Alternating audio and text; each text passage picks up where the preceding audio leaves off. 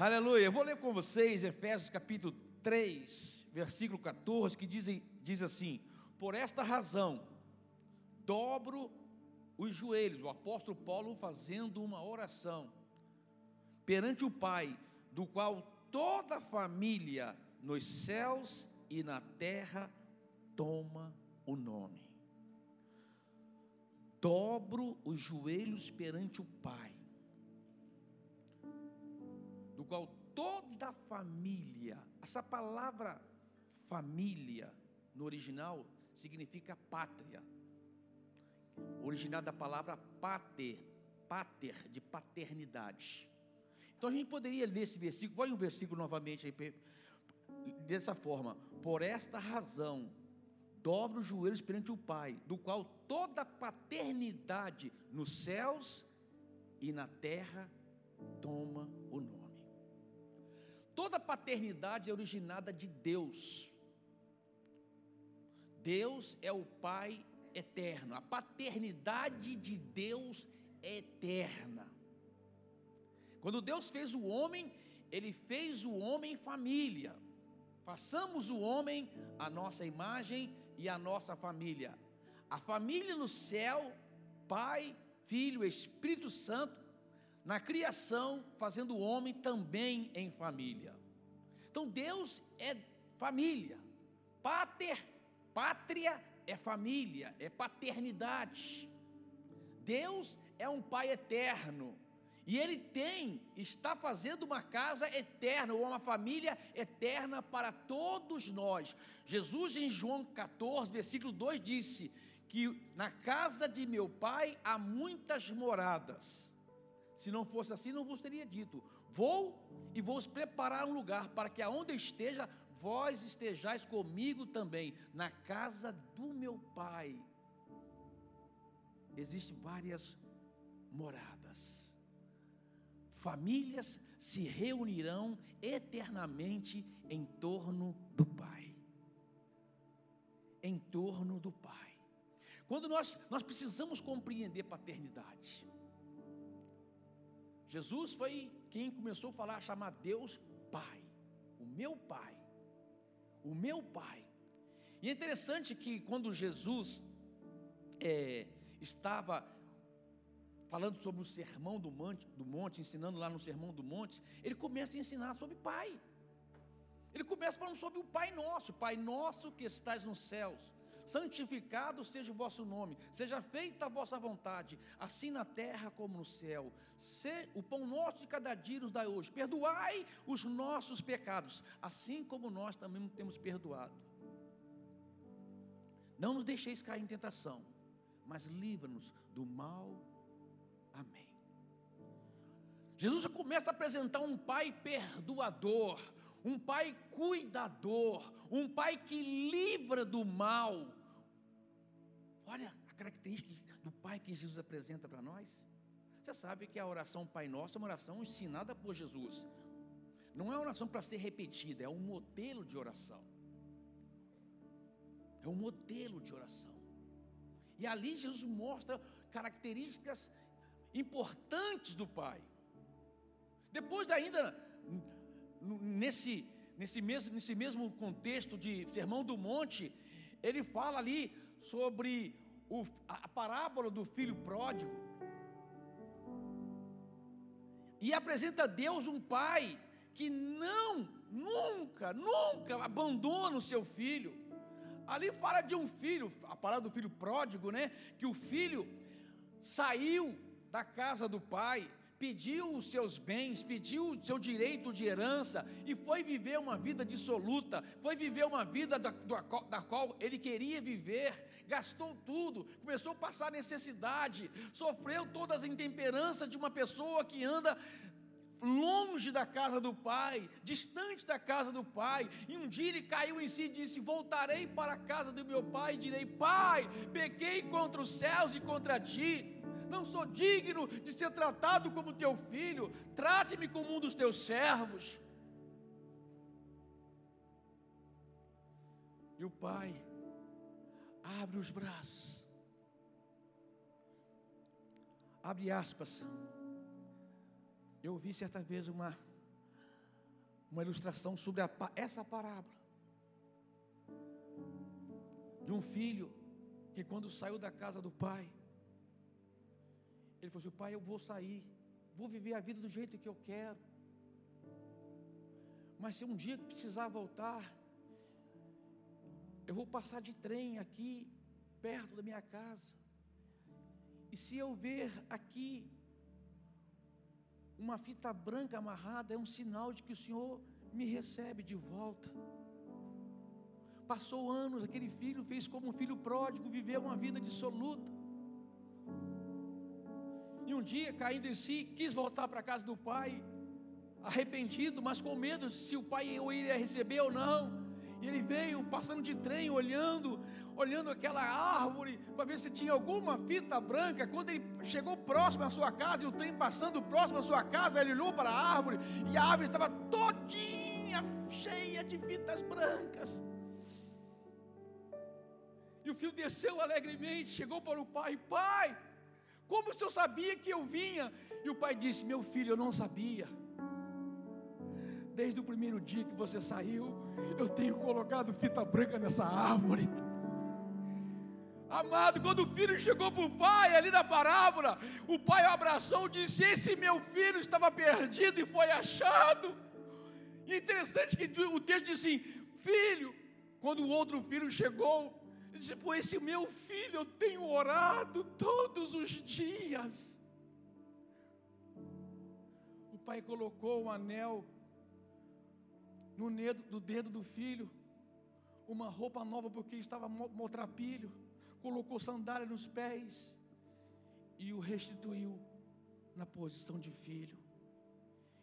E assim Jesus mostra o coração do Pai, o nosso Deus, que nunca te abandona, que nunca vira as costas para você, que a árvore dele está sempre cheia de fitas, amarradas, esperando um dia você voltar para Ele.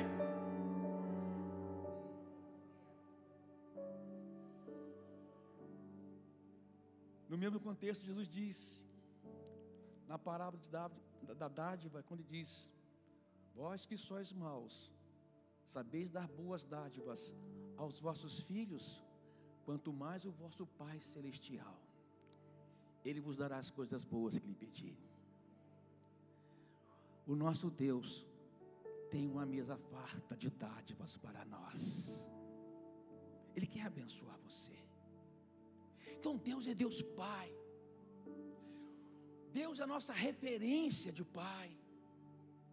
Eu gosto de da, da história do povo de Israel. E ali fala que quando o povo estava distante de Deus, escravo no Egito, Deus levanta Moisés, uma figura de pai. Na verdade, Moisés assume a paternidade de Deus para o povo, para libertar o povo da escravidão do Egito. E é interessante que quando Deus levantou Moisés sobre a nação de Israel, para libertar Israel da escravidão, de um estado do qual pela no estado do qual eles não foram criados, eles não foram criados para ser escravo, você não foi criado para ser escravo do pecado. Deus criou o povo para que o povo fosse na terra uma expressão de Deus do céu. Deus criou o povo de Israel para ser uma expressão Deus nos criou em família, amado. Há uma família no céu que precisa ser representada aqui na terra por todas as famílias. E Deus assim usa Moisés para tirar o povo daquele estado de escravidão para levá-los para a terra prometida. Mas é interessante que eles esbarra com Faraó. E Faraó não queria permitir que o povo saísse daquele estado, assim como o diabo não quer que as famílias sejam restauradas, assim como o diabo não quer que as famílias sejam salvas, assim como o diabo não quer que as famílias não representam aqui na terra a família que existe no céu. Mas Deus pesou a mão forte sobre o Egito, sobre o Faraó, e eles começaram a ceder. Eles viram que não tinha como vencer Deus. Sabe o que ele fez? Começou a negociar. E aí que entra um conselho que eu dou para os pais hoje. Não só os pais, todos os pais, né? pai e mãe também. Ele começou a negociar, porque o inimigo sempre vai tentar negociar com a gente para impedir que a nossa família expressa verdadeiramente, genuinamente, a família que existe no céu. E o inimigo começou a negociar. E é interessante que ele faz algumas negociações para tentar impedir a família de ser família. O pai de assumir sua paternidade. Ele chega para Moisés, lá no capítulo. É, acho que é 8, deixa eu ver aqui. É capítulo 8 mesmo, 8, 25. E diz assim: Chamou o faraó a Moisés e Arão e disse: Ide ofereceis sacrifício ao vosso Deus, porque era essa a, a grande luta. Moisés e até faraó disse: Ó, deixe o povo ir servir a Deus. Não convém que façamos assim, porque oferecemos ao Senhor nosso Deus sacrifício abominável dos egípcios. Eis que se oferecemos nossos tais sacrifícios perante os seus olhos, não nos protegerão eles?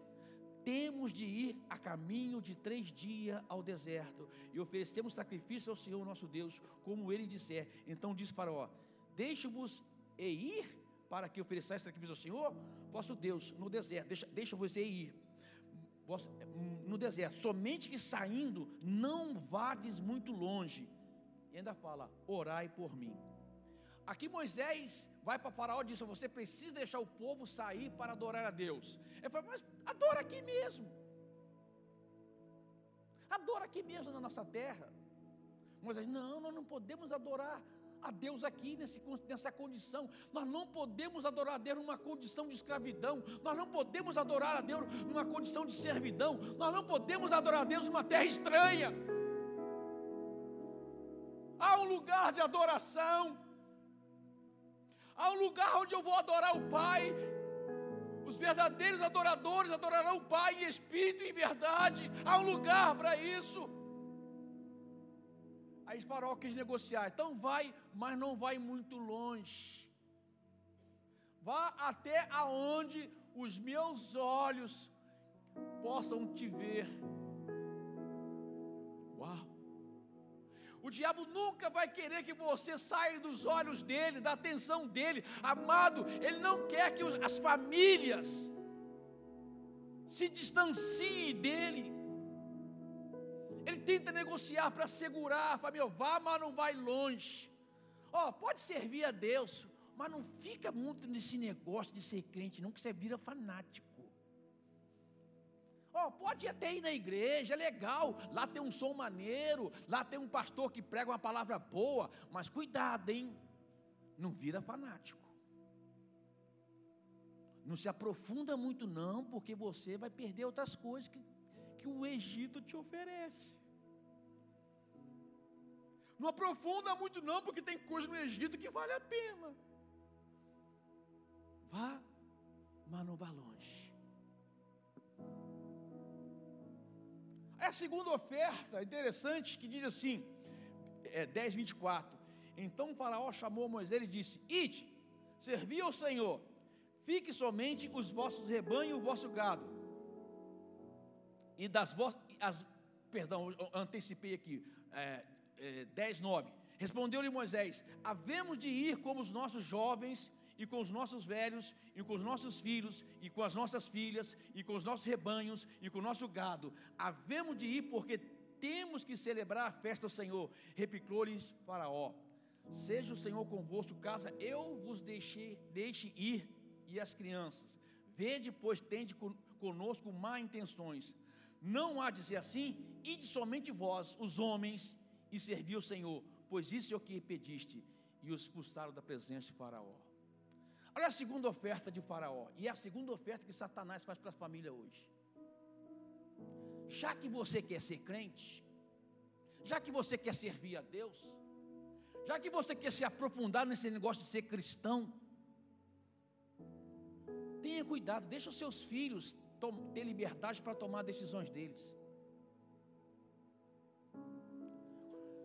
Não fique inculcando na vida do seu filho essas coisas, não, porque um dia vai crescer e tem que tomar as decisões dele. Farol disse: pode ir, vocês homens, mas as crianças ficam.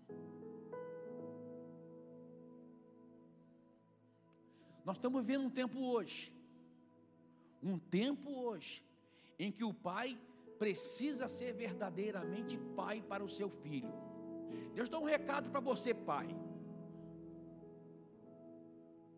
Porque ah, hoje a moda diz, ah, o pai precisa ser amigo do filho. O seu filho já tem muitos amigos. O seu filho precisa de um pai.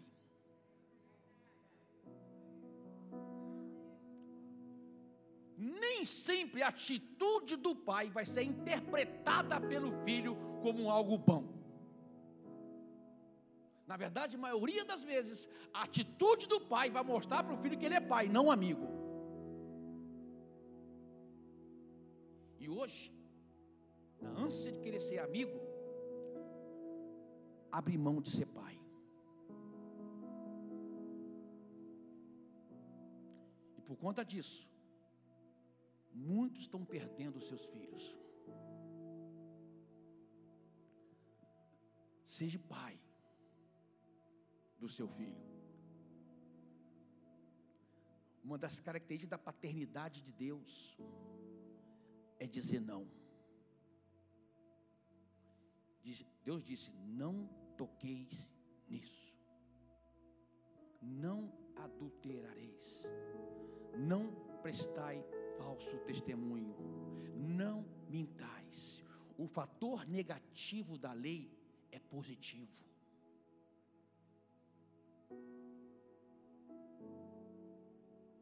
E o pai que é pai sabe assumir a sua paternidade.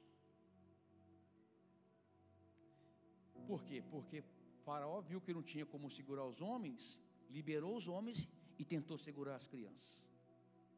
Aí vai no versículo que eu estava lendo naquela hora. 10, 24. Então faraó chamou Moisés e disse: Ide, servi o Senhor, fique somente os vossos rebanhos, o vosso gado, as vossas crianças irão também convosco. Olha aqui, preste atenção, querido. Ele é um, inimigo, é um negociador. E ele é, ele é um bom negociador. Ele tentou negociar para que os homens não fossem longe, para que ficasse perto dos seus olhos. Viu que não tinha jeito, permitiu os homens irem embora, mas que as crianças ficassem. Ou seja, o coração do pai vai estar sempre onde está os seus filhos, verdade ou não é? O coração do pai e da mãe está sempre está onde os seus filhos. Ou seja, o, o pai e a mãe sempre vão ficar presos naquela condição. Depois viu que não tinha como segurar os filhos, porque farol foi, é, Moisés foi bem contundente e, e, cada aqui, cada situação vinha uma praga diferente. Aí farol via que não tinha jeito, eu libero as crianças, mas fica os seus bens. Uau! Fica os seus bens. Qual era a intenção de Faraó aqui? se eu manter os bens deles aqui, eu vou manter eles, manter eles presos aqui. Por isso que Jesus disse: aonde estiver o seu tesouro, aí está o seu coração. Por isso que a palavra diz: ajuntai tesouros nos céus, aonde as traças não comem, aonde a corrugem não corrói, aonde os ladrões não roubam. Por quê? Porque aonde está o seu tesouro, aí está o seu coração. Amado, eu posso ter todo tipo de bens aqui na terra, mas o meu tesouro está no céu. O meu tesouro são as coisas dos céus. Eu não, eu não posso ficar preso aos bens da terra, porque um dia eu vou deixar essa terra e vou morar eternamente no céu. Você pode aplaudir Jesus?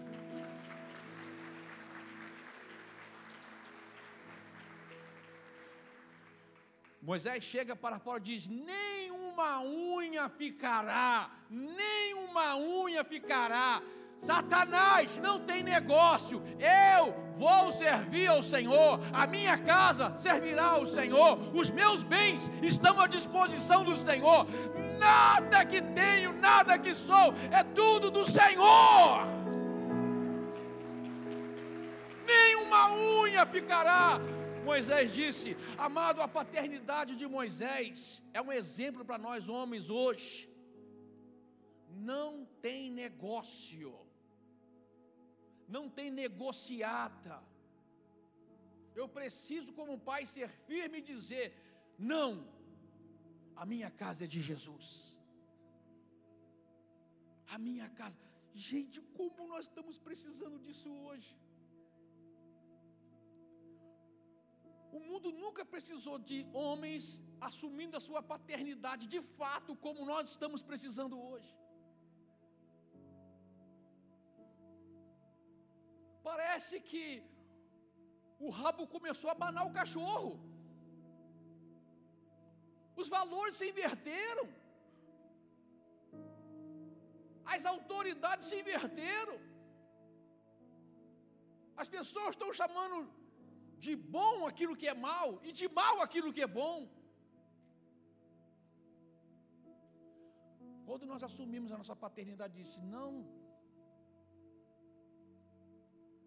tem negociata. É difícil.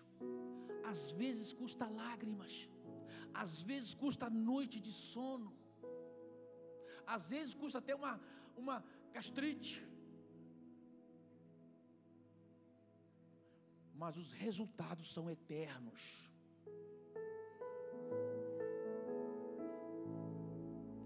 Os resultados são eternos. Sabe, amados? Moisés chega para o povo e começa a ensinar o povo a conduzir a casa. Uma família em harmonia. O pai, a mãe e os filhos trabalhando para o mesmo propósito. E lá em Deuteronômio capítulo 11, versículo 19 diante, versículo 18 diante, né? Começa a ensinar. E no versículo 19 diz assim: E ensiná-la-eis a vossos filhos, falando delas assentadas as vossas casas e andando pelo caminho, e deitar-vos-eis e levantar-vos-eis. Né? Ele está dizendo sobre ponde estas minhas palavras no vosso coração e na vossa alma. Atalaeis por sinal na vossa mão, elas vos serão por frontais entre os vossos olhos. Em outras palavras, a nossa vida inteira precisa ser controlado pela palavra. Toda a nossa vida tem que ser controlada pela palavra. Moisés diz assim, famílias, pai, chega para os seus filhos e coloca como frontais, ou seja, aonde estiver, eu lembro que quando os meus filhos eram pequenos, tanto Felipe como Pedro, eram pequenos.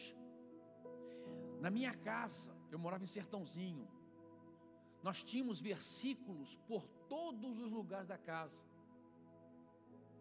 Por exemplo, se eu percebesse alguma área da vida dos meus filhos que precisava ser tratada, eu já achava um texto bíblico para tratar aquilo. Eu colocava o versículo bíblico no espelho do banheiro. Colocava, colava, a Maristela era muito cuidadosa disso em fazer com muito carinho, e colávamos aqueles versículos no quarto deles mandava decorar. Eu já fiz o Pedro um dia encher várias folhas de caderno com um versículo. Você vai escrever, você, você vai escrever esse versículo todo em 10, 15, 20, 100 vezes até ele entrar no seu coração.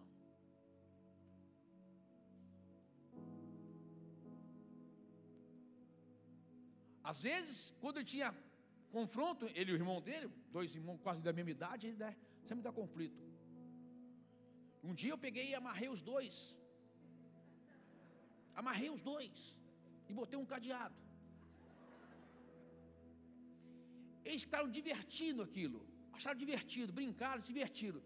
Mas eu estava esperando, vai chegar a hora que vai passar a diversão. E que passou. Chegou uma hora que eu falei assim, pai, eu preciso ir no banheiro. Vai. Mas vocês têm que aprender.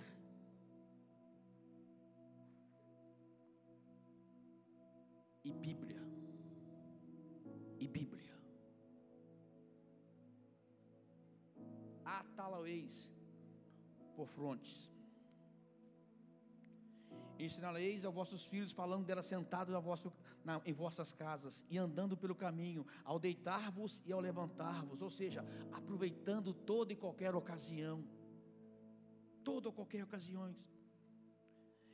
E escrevelás nos umbrais das vossas casas e nas vossas portas, ou seja, toda casa tomada pela palavra. Entrou, tem palavra, saiu, tem palavra. Sabe, amado? Quando nós olhamos para o ofício de pai na Bíblia, nós entendemos a paternidade. Tem três ofícios na Bíblia que aponta para a paternidade e aponta para a função do pai diante da sua casa. O primeiro ofício é o de sacerdote. Todo pai é um sacerdote para a sua casa. Qual que era a função do sacerdote? O sacerdote era aquele que representava Deus diante do povo. O sacerdote é aquele que chorava diante de Deus pelo pecado do, povo. E todo pai é assim. Todo pai representa Deus para sua pra, pra, pra, é, representa é, a sua família diante de Deus. Chora pela sua família.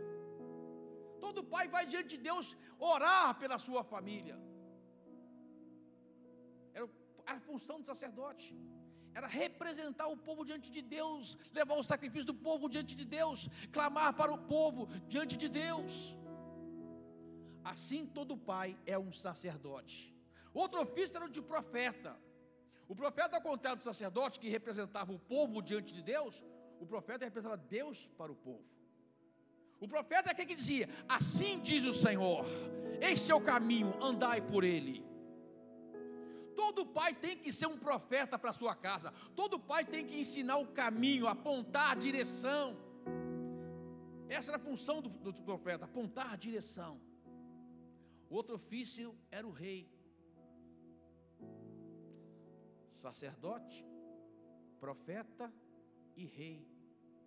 O rei é aquele que prover para o seu povo, que governa a favor do seu povo.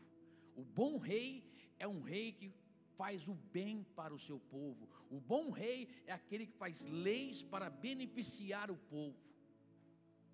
Assim, o pai assume o governo da casa para prover alegria, para prover felicidade, para prover harmonia, para prover sustento, para prover vida espiritual.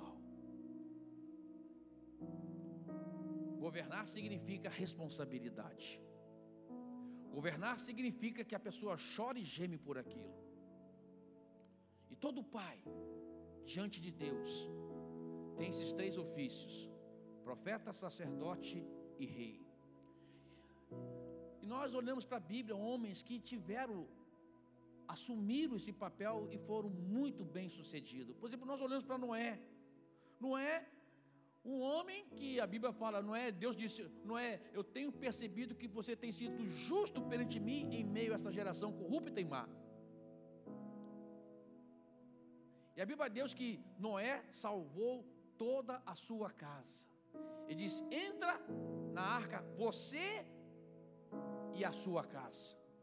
Ou seja, a justiça de um homem, a retidão de um homem, o andar com Deus de um homem, fez com que toda a sua casa fosse salva. Toda a sua casa fosse salva. Outro foi Abraão. A Bíblia diz: Abraão, eu te escolhi porque eu sabia que podia contar com você a respeito de ordenar a sua casa após você. Deus sabia que podia contar com Abraão sobre colocar a casa em ordem. Por conta disso, Abraão tornou-se Abraão tornou-se Abraão, pai de muitos. Mas Josué, que foi interessante. Josué, assumindo a sua paternidade, no momento de crise da nação, no momento que as pessoas estavam titubeando entre dois pensamentos, quando as pessoas começaram a entrar na terra prometida e olhar para as ofertas dos amorreus, dos jebuseus, de todos os zeus da vida. Josué se levanta e diz: Ó, oh, se vocês querem ir por esse caminho, vão, mas saiba de uma coisa: eu tomo uma postura, eu e a minha casa serviremos ao Senhor. Eu não tenho medo das consequências. Eu não tenho medo dos problemas que virão. Eu não tenho medo se tiver luta, dificuldade. Eu e a minha casa serviremos ao Senhor. Eu e a minha casa serviremos ao Senhor. Eu e a minha casa serviremos ao Senhor. Aleluia. Amado, eu quero orar nessa manhã por restauração de família. Eu quero orar essa manhã pela restauração de pais que estão aqui reunidos e que estão me assistindo. Eu quero orar aqui para você, mamãe, porque perto de todo grande homem de Deus tinha uma mulher que andava junto com ele. Tinha uma, uma esposa que compreendia a missão do marido. E ambos assumir essa responsabilidade. Porque é uma harmonia, nós precisamos entender a harmonia. A harmonia produz fruto, a harmonia produz milagre, a harmonia produz a presença de Deus. Quando Deus criou todas as coisas, Ele não disse eu criei, ou eu crio. Não, Ele disse façamos. Façamos o homem a nossa imagem e a nossa semelhança, a harmonia no céu, o Deus Pai, o Deus Filho e o Deus Espírito Santo, de maneira harmoniosa, conjunta, em família, criando todas as coisas, produzindo milagres, produzindo harmonia. Não tem ter disputa na família, não tem que ter disputa no lar, não tem que ter disputa para quem é mais forte, quem é mais, tem mais autoridade. Existe uma harmonia, cada um sabendo da sua função e cumprindo o seu papel. A harmonia produz milagre. A harmonia produz, produz frutos na família. É muito interessante que o último versículo do Velho Testamento, Malaquias 3, que diz, fala sobre isso. E eu enviarei o profeta Elias, ou o ministério do profeta Elias, que era um ministério da palavra. O ministério de Elias é um ministério confrontador, diz assim, ó, Malaquias 4. 5, 6. Eis que vos enviarei o profeta Elias, antes que venha o grande e terrível dia do Senhor, e ele converterá o coração dos pais aos filhos, e dos filhos aos pais. E diz ainda, para que eu não venha e vire a terra com maldição. Olha só, mano. A bênção sobre a terra depende da restauração dos pais, da família. Restauração. Jesus veio para restaurar, para salvar o que estava perdido.